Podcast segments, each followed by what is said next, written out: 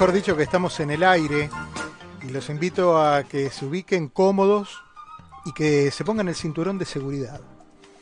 Hace unos días la noticias nos sorprendió con la historia de una hermosa azafata que ayudó en su parto en un vuelo nocturno de Denver a Orlando.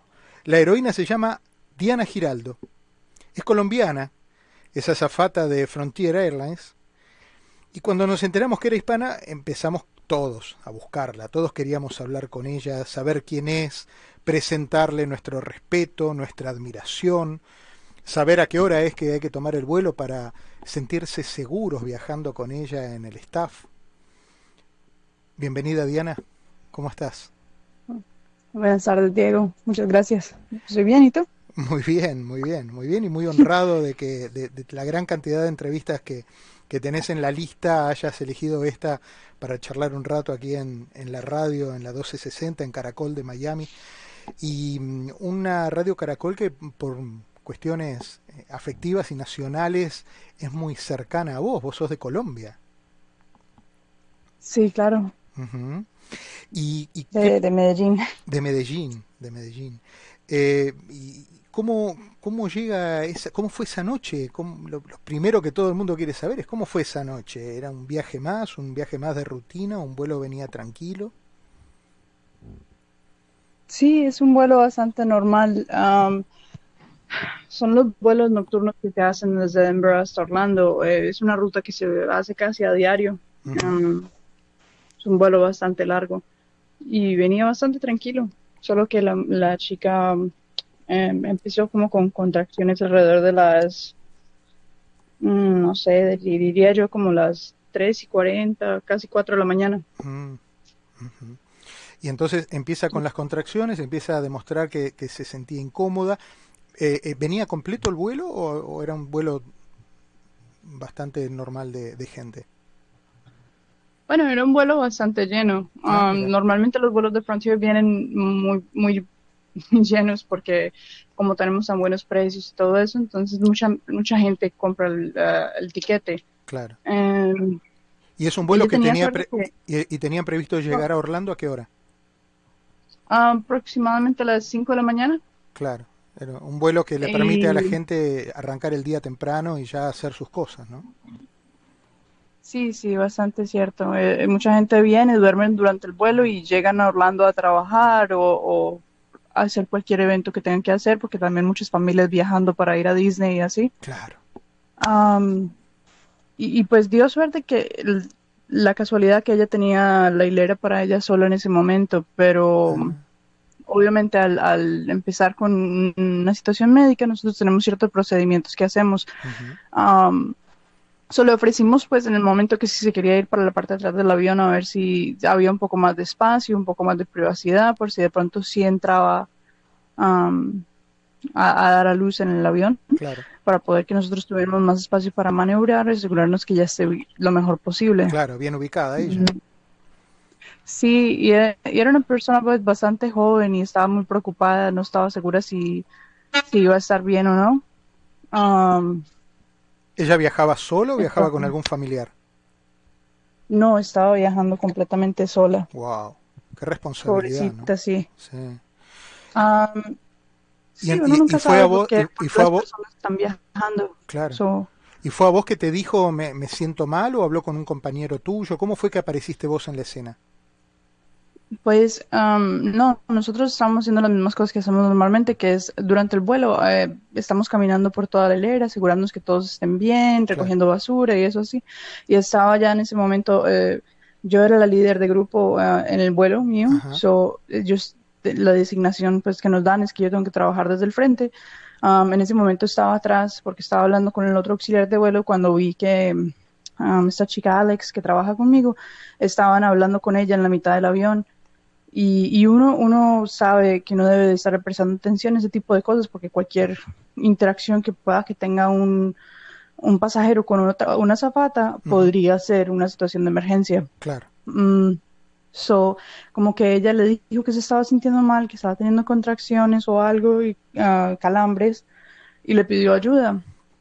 So, fueron por agua, prendieron las luces como para ver si de pronto había una emergencia y en ese instante fue que yo me le acerqué y le dije, bueno, parece como que estás teniendo ah, una situación, dime cómo te puedo ayudar. Le pregunté si tenía algún historial médico, algunos problemas de salud o que si tenía algún medicamento que estuviera tomando, todas las mismas preguntas que las hacemos normalmente.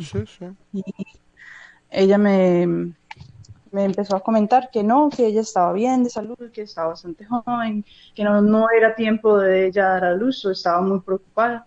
y, y, yo, bueno, todas las cosas que me estás describiendo suenan como si te estuvieras preparando para dar a luz. Si tienes otros hijos, o y ella me dice, sí, tengo otros hijos. Um, y yo, ok, so, tú conoces tu cuerpo, eh, dime entonces si estás dando luz o no, porque, porque es la única que me puede decir eso en este momento. Claro.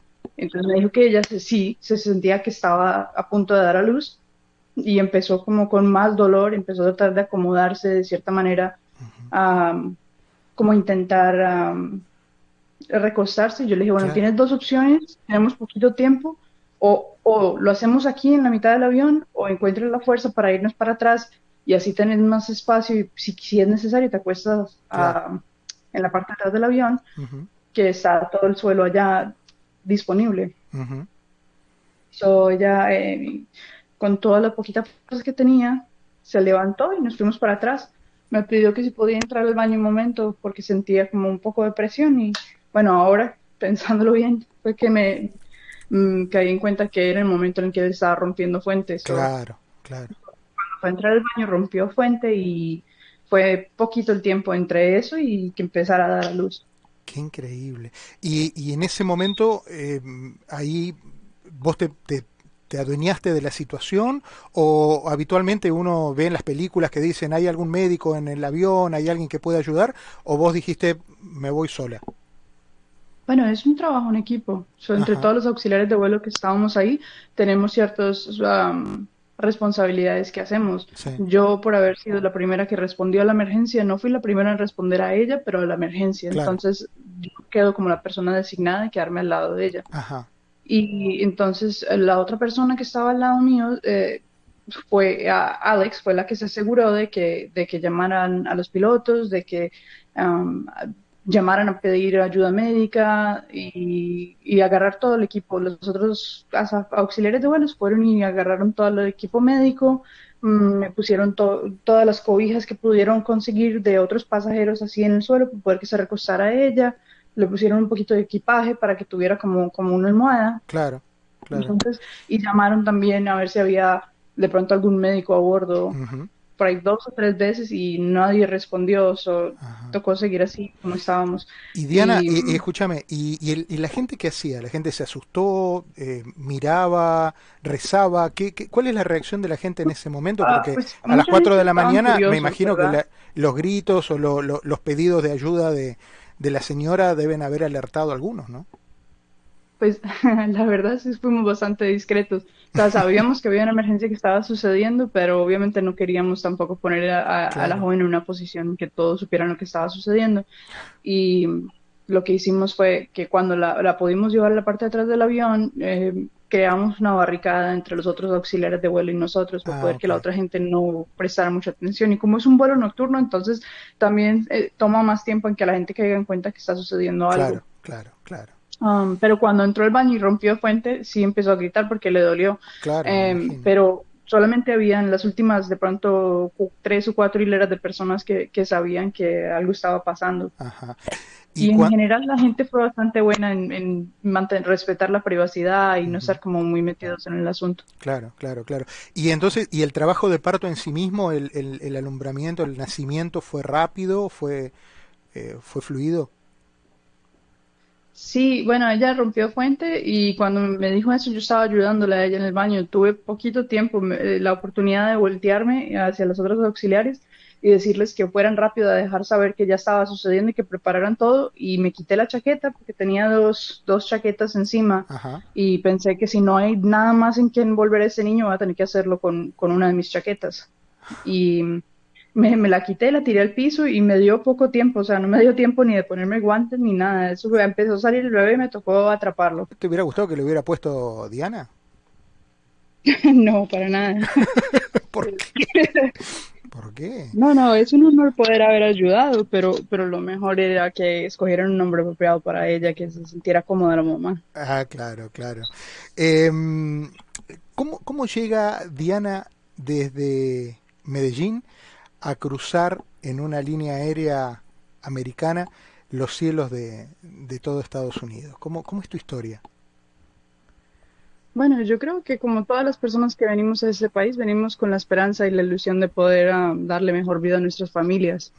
Ah, no soy diferente en eso. O sea, mis papás vinieron aquí en los años 80, nací en Los Ángeles y me crié en Colombia, pero en el 2006 me vine yo solo para acá. Em, estuve un tiempo con familia y luego me fui a trabajar y a vivir sola tratando de crear una vida para mis hermanos. y esta historia, esta historia que nosotros hemos conocido la semana pasada, ¿cuándo pasó exactamente esto? Oh, um, sucedió el 16 de enero. El 16 de enero, ajá. Sí. Y por aquellos, eh, por aquellos días, eh, vos vivías una situación personal y familiar con tus hermanos eh, dolorosa, como es la, la muerte de uno de tus padres, ¿verdad? Sí, sí, bueno, sí, la compañía esperó hacer pública la noticia de eso porque no querían que yo tuviera um, como mucha atención en la prensa ni nada de eso, porque mi papá se murió a los días de, haber nacido esa bebé. Nosotros nos enteramos un par de días después de que nació la bebé, que mi papá se había muerto y había obviamente mucho que, que hacer y bueno, tengo un hermano menor de 15 años que, que le ha dado muy, muy, muy duro, entonces he estado muy pendiente de él. ¿Y esto que te pasó a vos lo viven en tu familia como una bendición, como un ejemplo también de familia y como una enseñanza de que siempre hay un futuro posible, ¿verdad?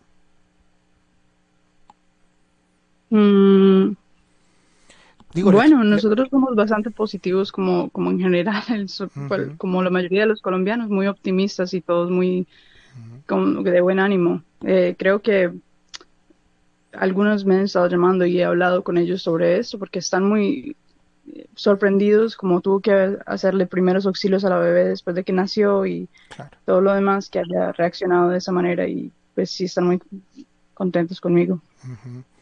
¿Y, cómo, cómo imaginas tu, tu futuro? te, te, gusta esto que estás haciendo de, de volar, de, de estar al, al servicio de, de, una aerolínea, de, de conocer todos los días en distintos vuelos gente e historias diferentes? Yo soy una persona bastante sociable, o sea, toda mi vida he estado como al servicio de las personas, entonces creo que de cierta manera, sea auxiliar de vuelo, sea alguna otra cosa, siempre voy a estar al servicio de las personas de alguna manera. algún día me gustaría tener mi propio negocio y estar, pues, obviamente financieramente estable, cuidar bien de mi familia y claro. como, como generalmente los mismos deseos sencillos que tenemos todos. ¿Y tu negocio de qué? ¿Qué es lo que te gusta hacer? ¿Cuál es tu...? ah, pues... Yo eh, soy tatuadora antes de que me volviera ah, a auxiliar de vuelo. So, el, plan es recoger suficiente dinero algún día para poder montar un, tatuado, un estudio de tatuajes. Ajá. sos tatuadora, mira, mira qué interesante. ¿Y qué, qué te gusta, qué, te gusta tatuar? ¿Sos diseñadora de tus, de tus tatuajes? O de, los tatuajes que haces también los diseñás? ¿O, ya viene oh, la gente y los elige? No, no, yo todos los, los, trabajos que hago casi siempre son diseños en particular uh, personales. So, es como, como eso, y la idea sería algún día montar un estudio de tatuaje y poder tener una organización de, para poder ayudar a los jóvenes menos privilegiados para que ayuden y ellos mismos desarrollen su propia, sus propias habilidades. Qué bueno. Qué interesante esto, ¿no? Alguien podría escuchar y decir, mira, quiere tatuar y perpetuar su trabajo en otros y lo que has logrado es perpetuar el, eh, tu, tu, trabajo y tu vocación y tu cariño y tu, ser, y tu, tu, prestancia, eh, tu, tu, ser de servicio en una chiquita que, que le ayudaste a nacer. Eh, más, más, más perpetuo que eso, pocas cosas, ¿no? Pues sí, es cierto, la familia de ella siempre lo va a recordar, es algo importante, pero obviamente por todas partes hay, hay gente que necesitan que cuiden de ellos, que estén pendientes de ellos. So, creo que si uno tiene como ese mismo manejo de que a uno le importan los otros seres humanos y uno intenta que la vida sea mejor para las personas que están alrededor de uno, pues así de poquito a poco vamos, vamos perfeccionando la cosa, ¿no? ¿Te sorprendió la mm, difusión que tuvo tu caso, la, la, la repercusión que tuvo tu caso en la prensa de distintos países, por cierto? Oh, sí, sí, eso ha sido increíble. O sea, ha tenido una acogida tremenda, todo el mundo está súper interesado. Nos han, um, nos han mandado noticieros en francés, italiano, portugués, uh, no sé, no, me parece increíble que tanta gente estuviera tan interesada. Supongo que hay tantas malas noticias todo el tiempo circundando en los medios que, que escuchar algo así es bueno. You know, la gente cambia un poquito de, de ritmo, ¿verdad? Claro, claro. ¿Qué te parece? ¿Qué te parece? Y, y eh, con, tu presente es eh, cuidar de, de, tus dos hermanos, del hermano menor que tenés, de los dos hermanos menores que tenés, y, y seguir trabajando, seguir volando. Sí, sí, uh, bueno, yo no soy mucho para la fama. so, de momento, uh, la verdad es que he estado tomando tiempo libre del trabajo para poder prácticamente esconderme en casa. Pero sí ando con mi hermanito de 15 años y mi hermanita ya no, ya ella está independiente, se acabó de graduar de azafata también y está trabajando ahí en Miami, entonces ah, mira. estoy bastante orgullosa de ella, ya anda como independiente la chica. Ah, mira, mira, bueno, eso es un, un buen trabajo que también has hecho en este tiempo de apuntalando a la familia, eso es fundamental. Eh... Ah, sí, sigue el pequeño para ser piloto también, pro. Ah, sí, mirá, qué buena onda. Qué buena onda. Diana, eh, yo te agradezco muchísimo la gentileza de haber charlado un rato conmigo a la tarde. Eh, tengo, como te digo, como el, al igual que, que, muchos de los oyentes que se comunican y que van mandando algún WhatsApp, eh, presentando su respeto, presentando también la, la ilusión de que haya muchas Dianas que nos hagan pasar muchos buenos momentos y que nos den muchas alegrías. Así que no sé si habrá muchas, yo me quedo con vos que nos has dado una tarde deliciosa. Te mando un beso enorme. Bueno, muchas gracias por la buena energía. No, al contrario, buena energía vos. Así que gracias. Cuídate mucho, ¿eh? Gracias. Un cariño enorme. Diana Giraldo, la zafata, la heroína que ayudó a hacer nacer a Sky, que debió haberse llamado Diana, ¿eh? A mí no me lo van a cambiar eso.